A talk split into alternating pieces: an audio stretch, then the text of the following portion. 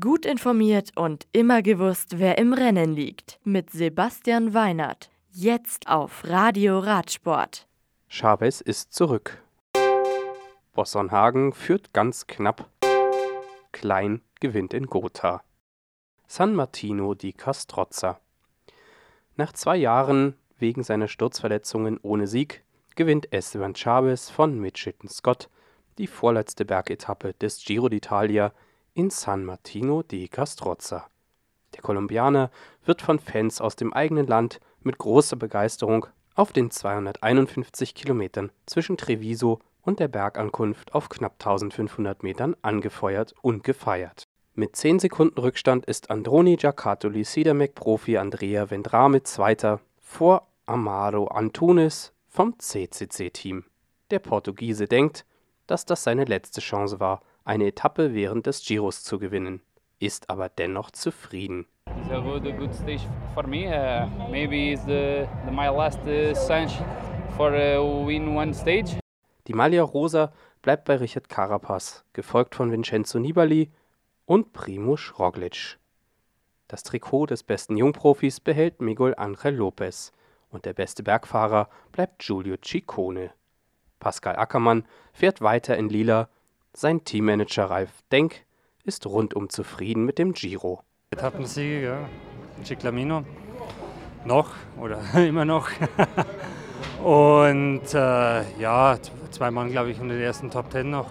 Nee, ist eigentlich das, was wir uns vorgenommen haben, ist auch eingetreten. Alles gut. Er sagt aber auch, dass das noch ein gutes Stück Arbeit ist, das Trikot bis zum Ziel in Verona zu verteidigen. Ja, primär wollen wir mal das, äh, das Trikot von Pascal heimbringen morgen. Schon einmal sehr schwer morgen.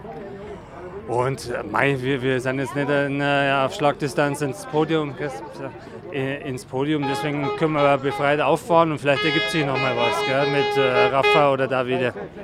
Morgen folgt mit der 20. Etappe die letzte schwere Bergprüfung und die vorletzte Etappe, ehe am Sonntag in Verona ein Abschlusszeitfahren ansteht. Die Bergetappe am Samstag ist 194 Kilometer lang, startet in Feltre und endet in Crocedone am Monte Avena auf 1223 Metern. Zuvor führt die Etappe über Teilstücke der Etappe des Vortages und mit dem Passo Mangen, dem Passo Rolle und dem 11,3 Kilometer langen Schlussanstieg stehen den Fahrern noch einmal drei wirklich schwere Berge im Weg. Sandefjord. Bei der Tour of Norway gewinnt mit Eduardo Affini, auch ein Mitchelton-Scott-Profi, die 224 Kilometer lange vierte Etappe mit Start in Arendal. Der Italiener benötigt 5 Stunden und 7 Minuten und kann sich gegen Anders Skarstedt vom Uno X Norwegian Development Team durchsetzen. Dritter ist Lotto-Sodal-Profi Sander Armee. In der Gesamtwertung liegt Edward Bossonhagen von Dimension Data weiter vorne allerdings zeitgleich mit Etappensieger Affini auf Rang 2 und Chase Boll von Sunweb mit 7 Sekunden Rückstand auf Rang 3. Morgen steht den Fahrern in Norwegen auf knapp 160 Kilometern ein welliges Etappenprofil bevor.